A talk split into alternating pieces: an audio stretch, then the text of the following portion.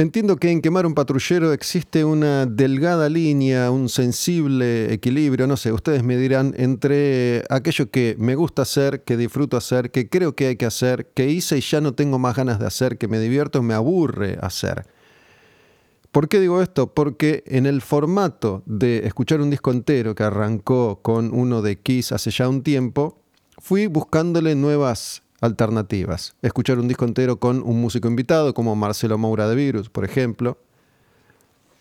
No escuchar un disco, sino sumar dos con las canciones más conocidas, como el de los Chili Peppers.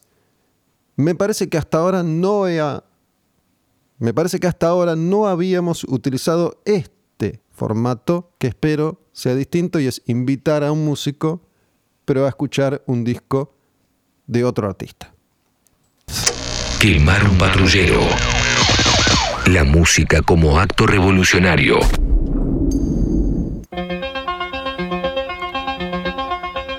A ver si estoy en lo cierto, no sé si vos vas a tener esta respuesta. Ariel Minimal, invitado hoy en Quemar un Patrullero. ¿Cómo andas, Ariel? ¿Cómo va? ¿Todo bien? Todo bien, por suerte. Escucho esto y puede ser que piense directamente en Stranger Things.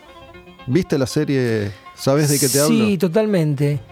Eh, igual me parece que las, referencias de la serie son más ochenteras, ¿no? Que, esto que es del 71. 71. Eh, a mí me remite... Pero sí, bueno, el laburo de los sintes te lleva a eso, ¿no? Pero tengo como muy, muy identificado este comienzo con, con una serie. Yo creo que es esa. Em, pero no lo han usado, creo yo. Debe ser algo parecido, algo que usan con sintetizadores. Puede ser, porque tiene, tiene una música incidental muy, muy, muy setentosa, muy, muy sintetizada. Pero más 80 te diría, ¿eh? más, más principios de los 80. Pero bueno, hay canciones de los 70. Por ejemplo, Judas Stay. bueno, está ahí. 82. Sí, sí, sí, tenés razón. Bueno, no importa. En definitiva, vamos a escuchar este disco entero de los Who, Who's Next del año 1971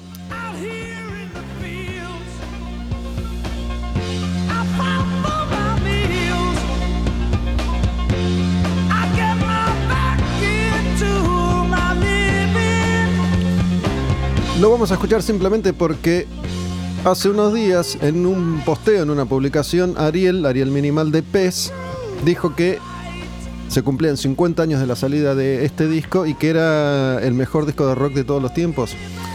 Dije que era, que era eh, casi seguro el mejor disco de los Who, lo cual implicaba para mí el mejor disco, porque los Who es mi banda favorita. Para, lo voy a buscar. Dale. A ver qué dije. A ver qué dijiste. Porque si no tenemos que dar de baja todo esto, no tendría sentido. Pero bueno, no importa. No, no, no, sí, seguramente. Sé que de jueves es, tu banda favorita, así podemos. Digo, es, es son. Sí, son sentencias. ¿no? Sí, son, son muy duras. pero sí, pero claramente, desde que. Por más que en la pelo uno leía que existían los Who y sabía que rompían las guitarras y eso, cuando escuché seriamente eh, la banda a mis 17, 18 años, supongo, 1987, algo así eh, ahí em, eh, em, empecé un viaje con, leer las letras. Es una banda muy consistente. Eh, y Pete Townshend para mí me parece claramente el compositor más importante del género, ¿viste? Em, alguien muy serio, sin, tomarse a sí mismo seriamente y con mucho para decir. Podría ser me, hiciste una descripción que para mí le cabe a Rick Nielsen de, Chip Trick. Mira. El guitarrista de, Chip Trick, porque es el principal compositor de Chip Trick, es un compositor que labura seriamente, pero siempre fue la cara divertida, la ropa, la estética divertida de Chip Trick. Parece medio, era medio payaso de joven. Es como una analogía, no, sigue siendo. Chip Trick también es, otra de mis bandas favoritas. Encontré acá tu posteo, Ariel Minimal. La cuenta Ariel Minimal en Instagram. 50 años, el mejor disco de los Who, por ende, el mejor disco en la historia del rock. Ahí va. Ahí está. Sí, sí, fui. fui categórico. Fui categórico. Me gusta. Ese día, me, había levantado seguro. Cuando, cuando arranca esa, esa canción, ¿no? Esta canción que es la primera, Baba O'Reilly, con ese tecladito que es tan, tan, tan característico, no es una de esas melodías tan fácilmente reconocibles. ¿Qué, qué te pasa a vos? Y a mí me hace acordar la primera vez que escuché esto, que claramente no fue en el 71, que yo tenía un año recién cumplido, en el 71. Eh, los Who tienen esta cosa de. Si bien los conocí seguramente, mi primer disco de los Who fue un cassette azul, que era un compilado. Eh, pero son una banda de álbums, ¿viste? Donde desarrollan un concepto a lo largo de todo un disco. Eh, y este, bueno, este tema es, la puerta de entrada a este disco, que es mi disco favorito de los Who, eh, que estaba leyendo un poco, es un disco, el disco anterior a Who's Next fue Tommy, y batió bocha de, récords y, y, cambió muchas cabezas, era muy novedoso en su momento fue, si no me equivoco, el primer disco considerado ópera rock, ¿no? que a lo largo de todo un álbum desarrollaban una historia. Esto del disco conceptual. Este, este no, no entra en esa categoría, Who's Next? No, es, eso. Ellos venían de hacer eh, Tommy y preparaba otra historia, otra ópera rock, eh, Townshend, que llamaba Lifehouse. Eh, que venía de un rollo espiritual que le, estaba llevando a cabo en su momento con Mer Baba, que era un, un maestro eh, religioso, eh, y él tenía como un flash que era que la humanidad podía salvarse a través de un sonido, de una nota pura y eterna. Que él flasheaba con eso en los shows de los Who, que él veía, que él percibía una energía que, excedía todo lo que estaba pasando. Y bueno, él, tenía esa historia de Lifehouse, que, que después la abandonó, pero agarró varias canciones que eran de Lifehouse, las mejores, supuestamente, y hizo este disco, las, mezcló con otras que no tenían que ver con esa historia y lo que salió fue Who's Next. Después van a ser Cuadrofinia, que, que, recupera la idea del disco conceptual, ¿no? Que siguen contando, claro, tuvo una historia a lo largo de un disco doble en ese caso. Bueno, Tommy también era doble. Baba, Baba O'Reilly es la canción, lejos la canción más streameada de, The Who, 370 millones de, de escuchas en Spotify. Después viene Behind Blue Eyes, que es otra canción de este disco que ya, ya vamos a escuchar, pero bueno, tiene 200 millones menos de, reproducciones. Yo hubiera dicho que My Generation era la canción más streameada de ellos, El tema de, los números de Spotify es medio tramposo también porque depende de mm, en qué momento se subió la música, en qué momento se subió un disco y se subió el otro. Em, no todos los grupos estuvieron disponibles al mismo tiempo. De hecho, Algoritmos. Claro, de hecho, algunos entraron muy tarde, como, como ACDC, por ejemplo. Entonces ya depende de muchos, de muchos factores. El algoritmo es una parte de la verdad, no, toda. Esta se llama Bargain, estamos escuchando completo el disco Who's Next de The Who del año 71 y mm, ¿tenés idea algo sobre el arte de tapa? Digo, ¿qué, qué es, un, un montaje? No, yo creo que debe ser un monolito de esos que, abundan por. Tipo Stonehenge. Por, la zona, claro. Eh, lo que no sé realmente si se habrán echado un meo los cuatro ahí contra el monolito o, ha sido preparada la foto con un. habrán mojado con una botella o qué. Ah, porque estas manchas son de, pis, supuestamente. Yo, siempre supuse que. Pues están levantándose los cierres incluso, algunos de ellos. Claro, estamos mirando acá el, arte del disco, pero está muy, muy chiquitito, no se distinguen los detalles. Eh, sí, sí, es un lo que siempre entendí yo que habían terminaban de mear un monolito. Sí, es una especie de, de mensaje bastante claro, me, imagino. Digo, más allá del tono jocoso que puede llegar a tener.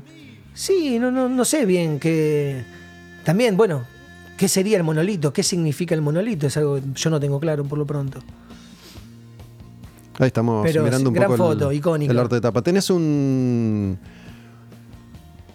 un integrante favorito, Pete Townshend es tu, tu favorito. Sí, sí, es, es, Te voy a decir igual, algo. Igual es la banda perfecta de algún modo, porque alquímicamente compuesta, los cuatro son absolutamente, te iba a decir, imprescindibles, aunque siguieron después, aunque cayeron soldados. Pero viste cómo, cómo repartían eh, la energía, el poder, eran como. No sé cómo explicarlo. Eran, viste, una, una banda muy, muy concisa. ¿Tenés idea cómo se graba este, este disco? Porque bueno, recién antes que vos llegaras estábamos charlando de tecnología, hablando de los Beatles y cómo, cómo grababan al principio, que grababan en mono. Sí. ¿No? Era tocando, como viene, hay que hacer todo derecho. Sí, con algunas grabaciones. Esto ya igual es más adelante en el tiempo y acá ya tenían, ya tendrían corriendo varios canales, no, no, estarían grabando en cuatro canales ni mucho menos para este disco. Eh, todo, bueno, todo, todo, comienza con el uso, y el disco empieza con, sintetizadores, que era algo nuevo en ese momento que estaban saliendo, y que era como un berretín de, Townshend que estaba flasheado con eso y quería descubrir cómo, cómo usar esos aparatos. Y cada disco de los Who, si no me equivoco, ahora que tenemos la posibilidad en Spotify y demás, eh, tienen un montón de demos. Eh, el tipo demeaba en su casa Eh, el tipo. Ya entonces. Ya entonces tenía un estudio casero, pero que era un estudio de la puta madre, pero en su casa. Y él. Eh, para mí fue notable, Rodman siempre tuvo o, tiene hace años los vinilos de los demos de Cuadrofenia, por ejemplo. Y yo lo escuchaba y flasheaba porque cosas que a mí me parecían súper eh, clásicas de, o, algo de Kate Moon, o algo de, del bajo de Entwistle, y, ya estaban en el demo, ya lo tocaba Pete Townshend antes de mostrarle a la banda eso. No me quiero olvidar de esto porque en tu posteo que de alguna manera me da la idea para invitarte a escuchar este disco completo, Rodman, Sergio Rodman, comenta. Dudaba si Cuadrofenia era mejor. Y Cuadrofenia, los dos, ¿no? Los a la final. Y... Cuadrofenia también es tremendo. Cuadrofenia encima tuvo, tuvo una película, cuenta toda una historia a lo largo del disco, también es súper icónico. Mientras decías que Pete Townsend se, se, copó con los sintetizadores, he pensado en otros guitarristas, no sé, Eddie Van Halen, ¿no? Como que muchos guitarristas considerados virtuosos aparentemente en algún momento se copan más que, más que con los teclados, con la tecnología, me, imagino. sí, en el lado de, de Pete Town yo lo veo siempre como por, por, lo nuevo, ¿viste? Eh, buscando lo nuevo. Van Halen a mí se me ocurría directamente de que ya no podía sacarle más nada a la guitarra. Cuando empezó a tocar teclados, ya había hecho absolutamente todo, la había reinventado. Entonces empezó a tocar tecladito de un modo muy jocoso. Muy, rudimentario. Sí, sí, muy jocoso y. Pero siempre gitero. ¿no? Y alucinante. ¿no? Y toda esa época también con, con Sammy Hagar, viste que el chabón eh, está disfrutando. Toca con el teclado con dos deditos por mano y está pasándola muy bien. ¿Qué, mm, ¿Qué, te pasa con canciones como esta, por ejemplo? Love Ain't for Keeping. Y son, más, mm, son más las baladitas, ¿no? Porque digo, e, este disco tiene canciones, varias son los mayores clásicos, varias de las canciones más conocidas de The Who. Y a veces esos, esos temas compiten contra otros que no, alcanzaron ese estatus y es como una competencia medio desleal. Pero a todo fan en general le gusta, a mí me gusta más esto que es más raro. Sí, depende. A ver, eh, justo esta Love Ain't, for, Keeping es, una típica balada. Eh, se ve que estaba muy, estaba muy con el rollo del maestro hindú, en este disco porque todo gira en torno del amor. Eh, el, disco, el tema anterior, Bargain, que vendría a ser Bargain, vendría a ser como oferta, pero no sé cómo decirlo. Sí, oferta o, dilear, ¿no? No, no, pero habla a nivel de oferta. La, letra dice eh, como que le va a costar todo un montón de cosas, igual va a ser una oferta si yo tengo tu amor después de eso. Va a ser como una baratija. Todo lo que me va a costar. Una oferta vendría a ser. Sí, no, sé si la palabra, pero o sea, me va a costar tanto todo, pero una, vez que te tenga, todo lo que me costó no es nada, fue re barato. Eh, la idea del amor puro. Y bueno, este tema, el, amor no es para guardárselo, me, parece que, que sigue la misma historia. No así el que viene. me, quedé, me quedé pensando cuál es la palabra porque no es, no es em, cuando uno está escatimando, no. Está regateando, pero no es regatear, es como una oferta. Pero es, como un verbo, lo decís vos, regatear. Sí. Claro, tu bargain. Pero, acá, bargain es como, como una especie de, oportunidad. Esto, esto es, es, accesible, es barato. Pero no necesariamente es choto. No, no, no, no. Acá lo que está diciendo él en el tema anterior es. Eh, todo va a ser re difícil para, para tener tu amor pero una vez que lo tenga, todo lo que hice va a ser nada, ¿entendés? eso. Va, a valer la pena el esfuerzo. Exactamente. Y este ya es, el único tema del disco que no está compuesto por Pete Townshend. Está compuesto por John Entwistle, el bajista, y ya tiene otra vibra completamente. El tema se llama Mi Esposa, y es un chabón que se está escapando de la esposa, básicamente, porque lo agarró en Orsay. ¿Es una, una historia literal? No sabemos. Igual murió a ver, en Twister murió en Las Vegas, en, un hotel con dos prostitutas y una montaña de merca. Siendo un hombre ya de 60. 60 y tantos. Y los, hijos salieron a despedirlo, a decirlo, era John Twister, muchachos, ¿qué, qué esperaban? eh, bueno, este tema eh, cuenta esa historia, donde un tipo le tiene mucho miedo a su mujer, dice que tiene que armarse hasta los dientes para tratar de, zafar, porque guarda que ahí viene, dice. Ahí viene mi mujer, me voy corriendo. ¿Habla, habla de armas reales? sí, sí, nombra, me, tengo que comprar un tanque, me tengo que comprar una metralleta, no sé qué, porque se me viene el germo, dice. me viene a buscar. ¿Sabemos si, si han sufrido los embates de, sus mujeres, los Who, al menos en esta época, ¿no? Digo, acá todavía tenían todo por vivirlo, estamos hablando de 50 años atrás. No tengo ni, ni idea de la, vida sentimental de los Who. no sé si, si los que están con vida continúan casados con sus mujeres de hace años, la verdad no tengo ni idea, no, no han sido famosas, ¿no? Las mujeres de los Who como, no que yo sepa. como otras mujeres de, otros rockeros ingleses. No que yo sepa. Pero lo que sí tengo entendido que no sé si, funcionaba dictatorialmente la cosa, pero que bueno, Pete Townsend es responsable de la enorme mayoría de las canciones de los Who. Pero sí, yo creo que en noventa y pico por ciento. O sea, hay un par de temas sueltos de John Entwistle. Me acuerdo ahora, bueno, My Wife este, Boris the Spider, y no sé si habrá algún otro más que, no me acuerdo ahora. Eh, y Kid Moon quizá tenga alguna rareza, algún firmado su nombre, algún, tema jocoso, algo así. Eh, pero después todos los temas eh, en letra y música son de Pete Townshend. Voy a, voy a decir de hecho, algo. No recuerdo temas de Daltrey firmado. Si bien después Daltrey tiene discos solistas y demás, no recuerdo temas de los Who firmados por Daltrey. Voy a decir algo que puede parecer una novedad, pero estoy seguro que hay mucha gente que no sabe qué hacía quién en los Who. ¿no? Pete Townshend ya dijimos que era el que tocaba la guitarra y alguna voz. Era el que pensaba la banda. Y componía. Y, tocaba, componía y tocaba guitarra y eventualmente cantaba. Después tenían un frontman, uno de los primeros, claramente, bueno, junto a Jagger, digamos, pero eh, esa, imagen, esa imagen de, estrella del rock. Sí, medio como Robert Plant también por, por lo rubio. Pero, pero anterior, anterior. Y em, también idolizado, viste, en, Tommy, eh, el, el, personaje de Tommy hace de niño ciego, sordo y mudo a, líder de masas, hace ese viaje. Eh, y él protagonizaba, y él protagonizaba la película. Y esa cosa de ídolo, viste. Em, bueno, Roger Daltrey, cantante, frontman, rockstar. Y después tenían el, baterista, el baterista más em, explosivo creo, hasta el día de hoy, mira que ya pasaron muchos años de su muerte, y no creo que haya salido un baterista eh, que lo opaque o que vaya a ocupar su lugar como instrumentista y, como un, terrorista de los parches, no sé.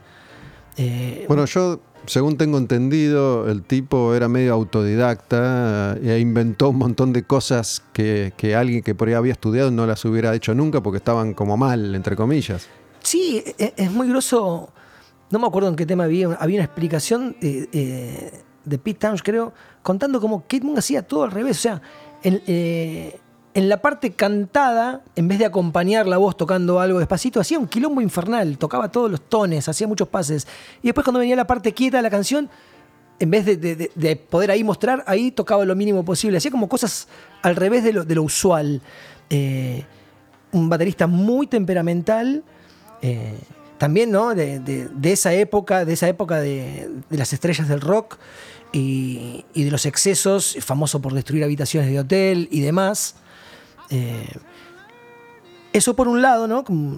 Y por el otro, una especie de ancla, que también era un, monstruo, John, John Entwistle, pero en vivo no. Era un tipo que estaba parado. Parco. Parco, clavado en su lugar, tocando lo bajo como los dioses, un instrumentista también de excelencia con un sonido muy, muy poderoso que lo puedo emparentar de algún modo y solamente con el de Lemmy. ¿No? Un sonido. Más rítmico. Distorsionado, un sonido. No el clásico sonido o de jazz bass o de precision de bajo, sino algo monolítico con, viste. Bueno, no se dijo siempre que Lemmy tocaba el bajo como si fuera una guitarra. Claro, exactamente. Varias cuerdas a la vez. Totalmente. Bueno, en Twistle tenía otro dominio del instrumento. Más virtuoso. Mucho más virtuoso. Eh, pero tenía ese, mismo tipo de sonido avasallador que, que Lemmy. Y yo lo imagino como, como músico, no como persona, pero medio John Paul Jones o. Eh, por, es como más el músico, ¿no? Bueno. De, Malcolm Young, esa cosa de, en vivo, un tipo que parece parco. Dedicado a lo suyo. ¿no? John, eh, John Deacon. También toca brases eh, en este disco, bueno, en My Wife, en el tema de él, toca los brases y en, la primera época de los Who tocaba el corno inglés, que es un instrumento de viento muy típico de ahí. Eh, nada, y es como un cuarteto, por eso te digo, alquímicamente perfecto porque cada uno ocupa su lugar, no opaca al otro y se complementan perfectamente los cuatro. Esta se llama The Song Is Over. Esta cierra al lado uno, eh, si lo escuchamos en vinilo. Y nada, habla de un romance que se termina.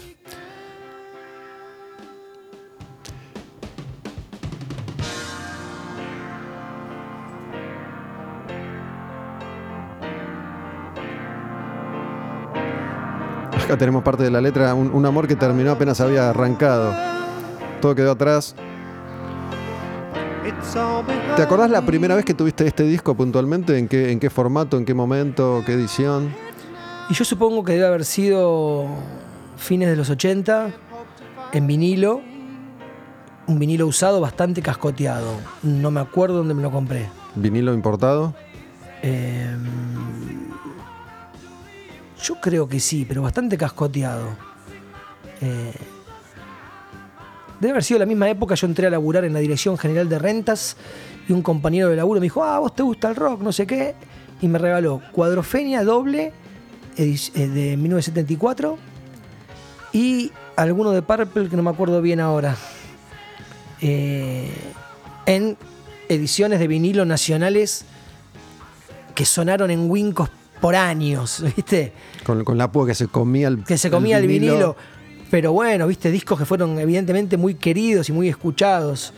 Eh, el Cuadrofenia todavía lo tengo, esa versión. Después me lo compré importado y no sé qué, pero la primera versión que me llegó, Nacional 74, que me regaló mi, compañero de laburo, todavía lo tengo. ¿Entras en, esa categoría de coleccionista que tiene varias ediciones de un mismo ejemplar? Puede ser que de discos favoritos tengo varias este? copias. De este tenía la original esa, que la regalé. Tenía la original que me, habían, eh, que me había comprado en los 80 y después yo me compré una caja que viene con todos los álbumes de estudio de los Who. Y, regalé para algún cumpleaños. A veces no, me invitan a cumpleaños y no tengo un mango y regalo un disco, ¿viste? Uno tuyo. Y, sí, y algunos de los que tengo dobles ahí me salvan también. Y por lo general son discos muy queridos míos los que tengo más de una vez. Entonces es como estoy entregando algo bueno. No, no volviste a comprar ahora las reediciones, que los 180 gramos, que Sí, la, la, reedición que. O sea, tengo un box set en vinilo de todos los discos de estudio de los Who. ¿Es bastante nuevo ese box? Y debe tener, no sé, 5, 6, 7 años, no sé. Ah, bueno, Pero sí, sí, es de los nuevos. Es una reedición 180 gramos, una caja, no sé qué. Alucinante. En una época que había un sitio que se llamaba Pop Market, en el cual podías comprar bastante barato y te lo entregaban en tu casa real. Ah, estoy hablando hace 5, 6, 7 años. Y bueno, ya, ya nada de eso ocurre. Ni es barato, ni podés comprar un disco afuera que te lo entreguen en la puerta de tu casa. Tipo, tipo Ali, este Amazon chino. Sí, no sé qué era, era pero era alucinante. Y, sacaban, reeditaban de todo. Y justo me agarró una época donde tenía un mango y me, pude armar de unos discos que siempre había querido tener y no, no había tenido la oportunidad. ¿Llegaste a escuchar este disco o a disputar la música que se escuchaba en alguna fiesta, en algún cumpleaños, digo, esa cosa adolescente que por ahí en general se basaba en la música popular del momento. Y The Who nunca fue una música popular del momento de nosotros como chicos o adolescentes en, una fiesta, en un asalto, en un cumpleaños. No, no, no era. No eran. A ver, no. Yo creo que ni en su momento deben haber sido populares acá. Acá podías escuchar los Beatles, los Stones, Creedence. No, sé si los Who. No, no, acá. ¿Viste? Siempre fue tercera posición. A mí siempre me gusta eso. Tipo, Beatles, Stones, no. Los Who. Los mismos que me preguntan los Pistols, los Clash, yo te digo los Damned. Son, ¿viste? Es como una opción. otra, entiendo. otra opción. Un poco me refería a ese concepto cuando te preguntaba por las canciones que son, entre comillas, desconocidas de este disco frente a los grandes clásicos. Como esta, Getting in Time. In Tune, Getting in Tune. In tune. Esta tiene que ver con, con la historia de Lifehouse.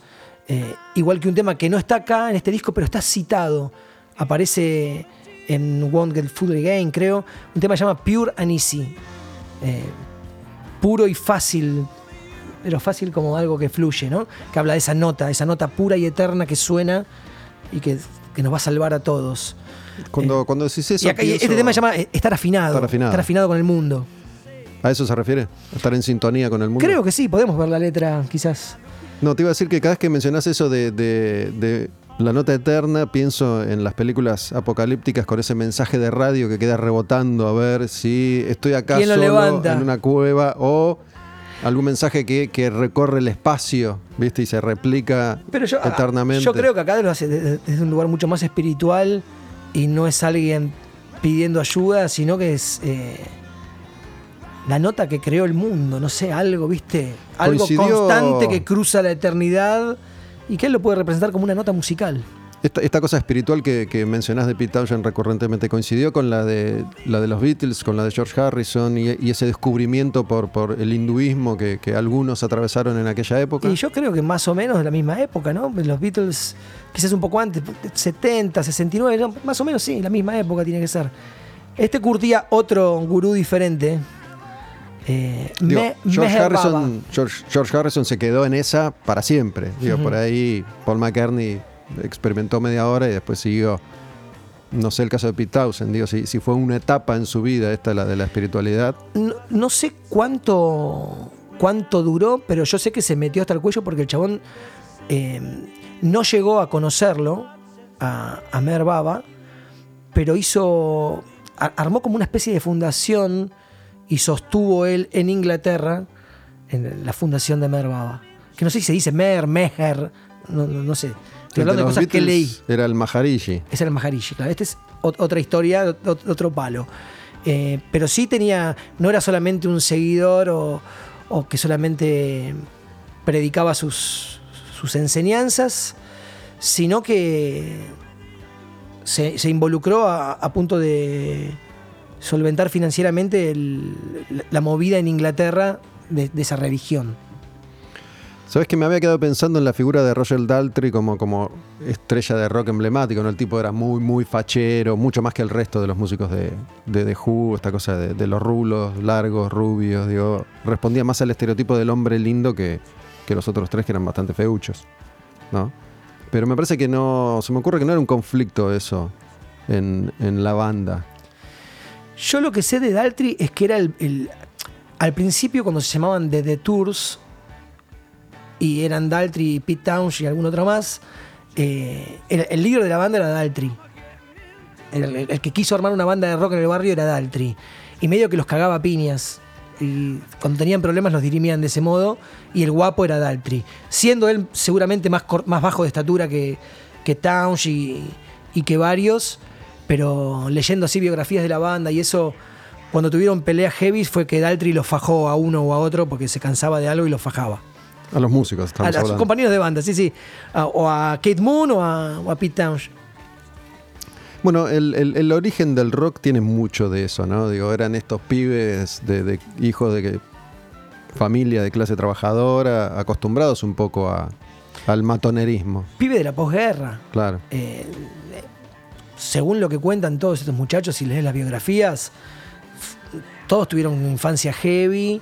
Bueno, Pete Townshend directamente no sé si abandonados, pero eh, lo dejaron a cuidado de una abuela descuidada y sufrió abusos por parte de, gente mayor mientras estaba a cuidado de su abuela.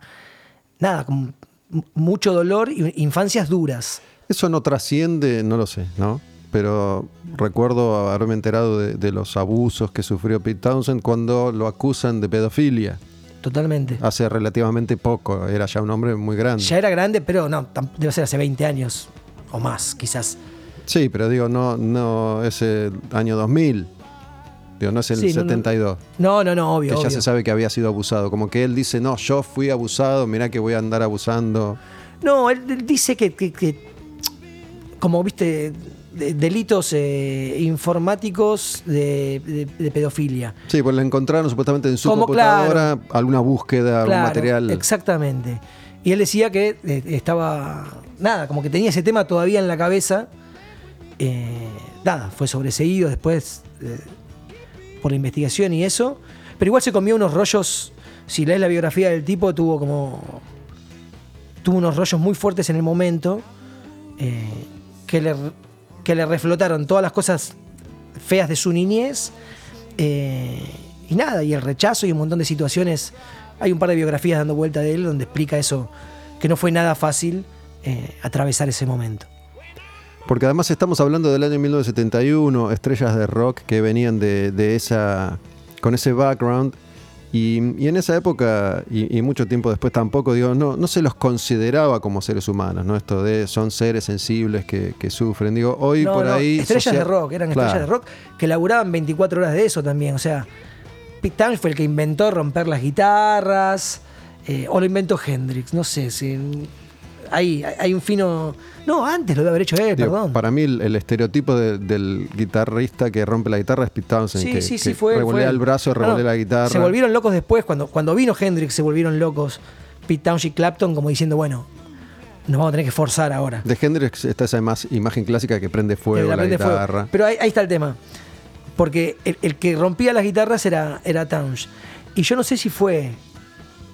Eh, o en gusto, o en qué corno de festival, eh, que los Who cerraban, si no me equivoco, y antes salió Hendrix y la, que, la quemó la guitarra. Me dice, loco, te está robando el acto, pero no, la está rompiendo, la está quemando además. Según, según recuerdo. Y que Townshend dijo, loco, y ahora pues ya está, ¿qué hago? Según recuerdo, hubo Woodstock 69, el original de eso estamos hablando, hubo un quilombo bárbaro, obviamente, la organización, y creo que fue Hendrix el último que, que, toca, que toca el himno a la mañana, madrugada, cuando ya la gente estaba... Entonces sería después el orden, pero como que le, como que le robó el acto de, de romper la guitarra y lo llevó a otro extremo que fue quemarla, ¿no?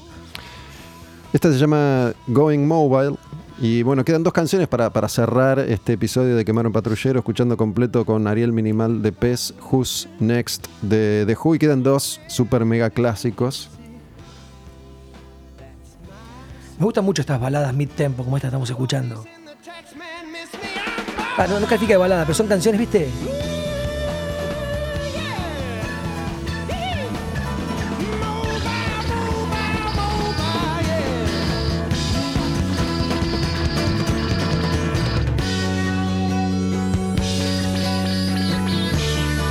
Música de un modo que ninguna de las bandas contemporáneas a ellos lo hacían.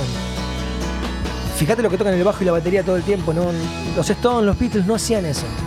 Y, los Beatles, mirá que eran raros también. Lo que toca McCartney en los Beatles es, algo que no es normal tampoco. Pero el acercamiento a la música que tenían los Who es especial. Esta es una de las canciones más lindas que existen en la historia de la humanidad, que, que es Behind Blue Eyes. No one knows what it's like to be the bad man to be the sad man behind blue eyes. Pero lo que decías, ¿ves? Eh, él se corre del lugar de, héroe. Pete Townshend es uno de los primeros que se corre del lugar de estrella de rock y de héroe de los jóvenes. Y, se asume como un, como un tipo triste con conflictos. ¿Esto hablaría de él mismo? Yo creo que siempre uno habla de uno mismo. No hay Salvo que estés contando la historia de, alguien puntualmente. Porque esta canción no estaría haciendo referencia a detrás de esos ojitos azules hay alguien que sufre. Exactamente.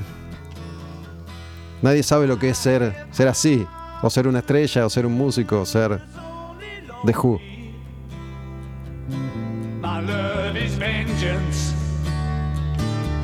that's never free. Te pregunto por si sabes, ¿no? Pero digo, las melodías de voces las, las componía Townsend. Sí, exactamente. Le decía, tenés que cantar así. Entregaba los demos, yo te digo, los demos de Cuadrofenia vos los escuchás. Con su voz. Cantado todo por él. Y ya están, no solo las melodías, sino que hay arreglos de batería y bajos que vos escuchás redobles y decís, uh, Kate Moon, clásico de Kate Moon. Y en realidad era una sugerencia que ya se le hacía Pete Townshend en el demo. Eh, ¿Y cómo, cómo grababa la, batería? Porque no sé si había máquina de ritmo en ese momento. No, grababa la batería en su casa. Tenía un estudio en su casa, toca todo. Tocaba todo. los demos son realmente alucinantes. No sé si este disco tendrá versiones demo eh, en Spotify después, pero Cuadrofenia sí tiene las de demo. Eh, no, creo que no, mira, no. Tiene una mezcla del Record Plant, tiene versiones en vivo. No, pero eh, el Cuadrofenia, por ejemplo, tiene los demos, ¿viste? Y ahí ves todo el laburo de Townshend antes de llevar la canción a la banda, donde prácticamente ya está, está todo ahí, pero bueno, después cada uno le mete su impronta. Daltry canta como Daltry, ¿viste? tiene un vozarrón que claramente Pete Townshend no lo tiene.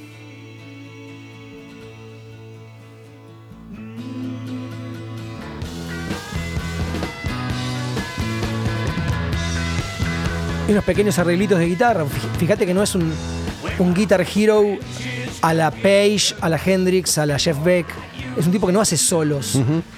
Tiene otro acercamiento a la guitarra, ¿viste? Es muy interesante lo de Townshend.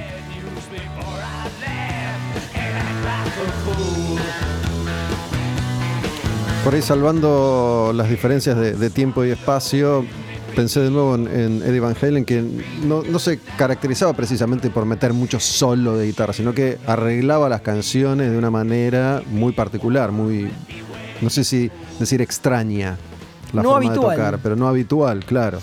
Si no me equivoco, hay una versión en un camarín antes de tocar de Van Halen con Semi Hagar tocando We Won't Get Full Again en YouTube, que la he visto. Bueno, los que son también, el que es claro devoto de, de los Who y siempre lo cita en sus conciertos en vivo es Paul Stanley. Bueno, Paul Stanley le, afanó el truco de romper la guitarra. Digo, yo me enteré que, que, que Pete Townsend rompió la guitarra después de haber visto a Paul Stanley en videos romper la guitarra. Claro, totalmente. ¿Sabemos qué guitarra rompía Pete Townsend?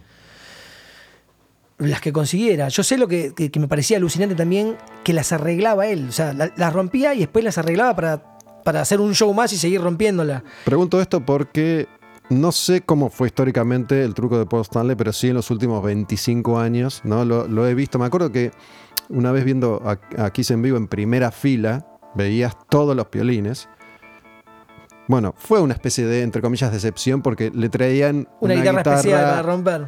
Sin cuerdas de 30 pesos que rompía, ¿no? No, sé si, si, en los 70 rompía las guitarras posta. esta, perdóname, ¿no? Esta es la última. Won't Get Full Again es la última canción del Sí, que tiene la frase genial. Eh, Meet the new boss, same as the old boss. O sea, mira, acá está el nuevo jefe. Es igual que el jefe anterior. O sea, nos quieren cagar siempre. Sí, Won't Won't Get Fooled Again sería no nos van a engañar otra vez. Exactamente. Eh, mira, ¿cómo nació lo de romper las guitarras? Tengo entendido que tocaban en uno de esos bolichitos con techos muy bajos. Y él siendo alto, Pete Towns se quiso sacar la guitarra para romperla. Eh, perdón, se quiso sacar la guitarra porque terminaba el concierto. Y la golpeó contra el techo de un modo estrepitoso. Y eso causó como que vio que la gente enloqueció un poco, entonces agarró y la terminó de romper toda. Y el otro día estaban en los diarios. Y, ahí empezó su rutina, que la hizo durante bastante tiempo, y que fueron reconocidos por romper todo en escena, porque Kate Moon lo acompañaba también. Eh, y el otro revolía el micrófono también, era todo como un mare magnum. Y, en las biografías él cuenta que, él tenía que repararlas después cuando podía, o sus asistentes. Y también cuenta que iba a las casas de música y que le daba vergüenza ya, ¿entendés? Entonces entraba y manoteaba una guitarra y decía, te la pago el lunes, y salía corriendo. El lunes te la pago, ¿viste? Para hacer show de fin de semana.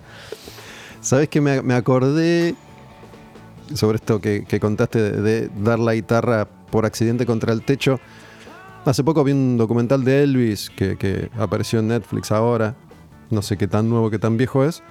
Pero que describe cómo el tipo era muy sensible a la reacción de la gente y probaba cosas y estaba muy atento a digo, el, movimiento de la pelvis y de las piernas lo profundiza cuando nota la reacción de las chicas, ¿no? Y como que estaba siempre muy atento a la reacción del público para incorporar los trucos que después iba a replicar siempre. ¿Tenés alguna, alguna canción favorita que te guste más de, este Who's Next que, está terminando? Y Babo Riley es, eh, es como la canción del disco, eh, es la que abre el disco. Siempre para mí, y yo que hago discos, la primera canción que mostrás en el disco es la mejor. O sea, salvo que pongas una introducción o algún tema que es medio raro de intro y que la segunda pegas el masazo. Pero si no, siempre vas a, jugar la primera canta, la primera mano la tenés que ganar. Sabes que tengo muy presente, porque la escuché mucho estos días, no sé si, si tenés vos presente la canción Baker Street de Jerry Rafferty. No. Yo creo que si, si te la hago escuchar, la vas a reconocer. Es una canción que tiene un arreglito de saxo que es que es de los 70. Estoy seguro que la conoces si, si la escuchás. Em, pero bueno, a lo que voy es, esa canción sin ese arreglito no hubiera triunfado. Digo, es una canción que se conoce por ese arreglito. Sí, los sintetizadores del comienzo de... Sin... Esta es. Esta es la canción. Ahora, eh, al toque entra el arreglo de saxo. Pero bueno, justamente iba a decir eso. Baba Riley sin esos tecladitos no hubiera sido tan imponente. La canción es tremenda, son, son muy pocos acordes, es muy sencilla la canción, pero es muy potente, ¿viste? La letra es alucinante. Eh, Ahí viene.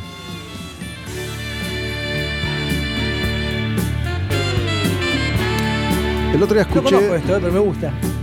El otro día me crucé con esta canción y me di cuenta que la conocía. Me hubieras dicho Jerry Rafferty. No te suena el nombre, nada. Baker Street y no me hubiera sonado ni en pedo. Pero bueno, es una canción que, irremediablemente yo el otro día escuchando esta canción y, grabando algo para otro episodio de Quemar un Patrullero decía que cuando era chiquito ya tenía un radar para la música sin saber en ese momento que la música iba a formar parte de, mi vida entera, que detectaba estas cosas, viste, aún sin, sin darme cuenta conscientemente. Y como, bueno, somos de la misma edad y, vivimos las mismas etapas y las mismas canciones, dije, capaz que esta la, tenías ahí en, el, fondo de, la memoria. Pero me gusta, me gusta esta música, este tipo de música de mitad de los 70, debe ser algo así. 78, esta, tengo la data porque lo, lo investigué hace muy, muy poquitito y me acordaba, me acordaba de eso. Habíamos dejado Who en la última canción, ¿no? Sí, Won't Get Fooled Again para, para cerrar este Who's Next completo en Mira, un Patrullero. Más adelante está Pure and Easy, que... vos la mencionaste. Sí, es, eh, está en el primer disco solista de Pete Townsh, que salió casi para la misma época, pero era todo parte de Lifehouse, de ese, de ese disco que no fue, de, ese, de esa obra conceptual que no fue y que de ahí salieron eh, varios temas de Who's Nest y, varios temas fueron diseminados en, diferentes discos a lo largo de la historia de los Who más adelante. Te propongo que dejemos la canción para que suene. Por favor. Y cerramos este episodio de Quemar un Patrullero con Ariel Minimal de Pez invitado escuchando completo Who's Next de The Who. ¿Te va? Me parece perfecto. Ya que el disco cierra con un clásico, lo escuchamos.